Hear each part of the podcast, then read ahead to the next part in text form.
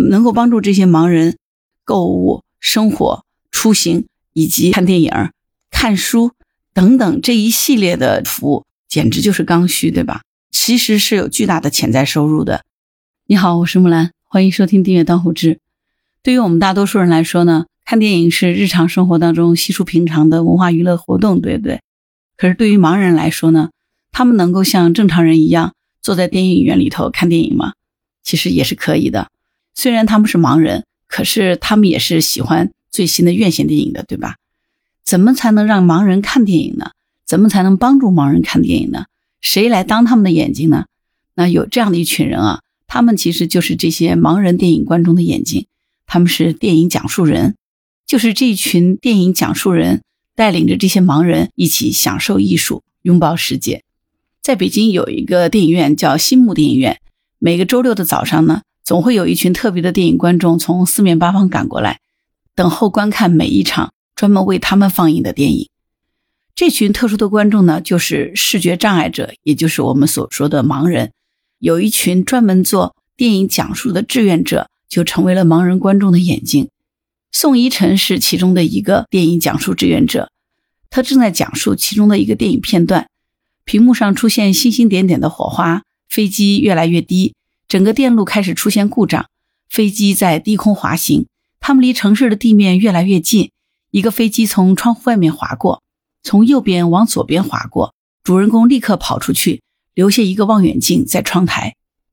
电影放映十分钟。讲述人对应的准备时间呢，将近要一个小时才可以。讲电影其实没有想象当中那么容易。如何在飞速的镜头切换当中，把电影画面翻译成语音信息，而且呢，还得让盲人观众听得懂。对于讲述者来说呢，这是一个不小的挑战。作为这个电影讲述者，宋一晨说呢，讲述者其实就是一个旁白的工作，在台词的空隙、转场的空隙，把那些所有在电影院里。只能通过眼睛才能看得到的信息，用声音的形式展现给盲人观众。那你说一个杯子，可能大家都能知道这个杯子长什么样，但是你说一个太空的仪器，没有人知道它长什么样子，也描绘不出来那个画面。所以呢，这些信息在这些盲人朋友这边呢，它是断层的。像这样的信息呢，就需要讲述人讲述清楚，用来帮助盲人朋友真正的看得懂电影。对于这些盲人朋友。他们为什么喜欢到电影院来看电影？这是因为这些电影当中所描述的故事，在观影的活动中结识的朋友，未来的这一个新世界的展现，都会通过电影院这个途径让他们感知到。所以呢，电影院里的一切都是吸引着他们的。尽管呢，出一趟门并不容易，但是呢，他们还是选择走出家门，走出自我，拥抱世界。其中一位盲人观众叫李桂芝，他说他每个周六都会来。刮大风下大雨，他打着伞也会去的。而另一位双目失明的盲人观众张朝华说：“这里呢有志愿者来做讲述，从电影当中呢能够感受到一些不同的生命轨迹。对于他来说呢，这就是一个动力。”新木电影院是二零零五年创立的，从创立至今已经放映了一千多场无障碍电影，参与的盲人观众呢超过了五万人次。而这些盲人观众呢。也从电影当中了解到更多的生活细节。新木电影院的创始人王伟丽说：“作为一个盲人，不仅可以看电影，还可以去院线看院线电影，这个和一个明眼人是完全一样的。所以，当一个盲人的功能得到补偿了，信息得到丰富了，还有人为他能够提供专业的服务的时候，这个盲人的人生空白也就填补上了。那你说，他是不是就是一个完整的社会人呢？”听到王伟丽说的这段话，我不知道你是不是非常感动。其实，作为残障人士，不管他是听觉障碍、视觉障碍，还是说肢体的残障、行动不便，其实他们都是一个普通的人，只不过说他的身体功能受到了损害以后呢，影响了他的社会功能。但是，这样的残障人士，他也希望能够得到非常好的生活的体验，他希望自己是一个完整的社会人。那像。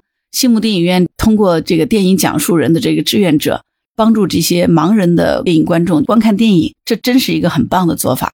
我在想的是，如果说这样的项目它能够不仅仅只是一个公益的项目，而是能够做一些社会化、商业化的探索，其实不仅它能够支持更多的残障人士完整他们的社会化人生，同时其实也会提供很多的工作岗位，对不对？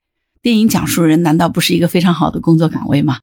包括要运营这个电影院，也是需要一些职位的。这样的一个又有非常好的社会公益性，同时呢又能够提供就业的岗位，难道不是我们社会应该所需要的吗？我不知道有没有小伙伴其实对这个电影讲述这个事情是非常有兴趣的。现在你看网络上自媒体上有那么多视频博主，他们在做好的电影的分享，而且这样的节目有非常大的播放量。那就证明，其实电影的受众面是非常广的。对于视觉障碍的人士来说呢，他们其实也是渴望能够看到电影的，对吗？我在网上查了一些数据啊，根据咱们国家第七次人口普查的数据显示呢，咱们国家的人口呢已经突破十四个亿。这么庞大的人口呢，残障人士的总数是占到了百分之十，而众多的残障人士当中呢，盲人的数量呢是超过了一千七百三十万。可以想见哈，这是一个。相当大的群体啊，哪怕说只有百分之十的人喜欢看电影啊，那都是一百七十三万人口之巨啊。很多现在小的国家还没有这么多人口呢，对吗？所以你说这个是不是一个巨大的待开拓的市场？我们仅就说看电影，那还有读书呢，还有其他的一些项目，就是能够如何帮助盲人更多的社会化，能够如何的帮助盲人拓宽更大的就业面。按照最新的一个统计数据显示呢，在整个广东省拥有的导盲犬不足七千五百只，而需要导盲犬的盲人数量呢，却在十万人左右。这么庞大的缺口，对于导盲犬培训机构和相关部门来说，的确都是一个短期内难以解决的问题。但是我们换个角度来说，这何尝不是一个巨大的需求呢？所以你看，从这个意义上来说，能够帮助这些盲人购物、生活、出行。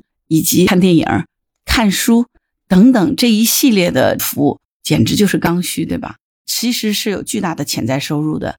如果说咱们国家十四亿人口有百分之十的人是残障人士的话，也就是说咱们国家差不多有一点四亿的这种残障人士，这是一个非常大的人群啊。咱们换个角度来看，这何尝不是一个硬需求呢？大家都能够平安快乐的生活着，这个社会必然是幸福而有温度的。你觉得呢？关于本期话题，你有什么想法？欢迎在评论区留言。如果你喜欢木兰的节目，欢迎订阅、点赞、转发、当护知。当然，如果你喜欢木兰，也可以加入木兰之家听友会，请到那个人人都能发布朋友圈的绿色平台，输入木兰的全拼下划线七八九，就可以找到我了。好啦，今天就到这儿，我是木兰，拜拜。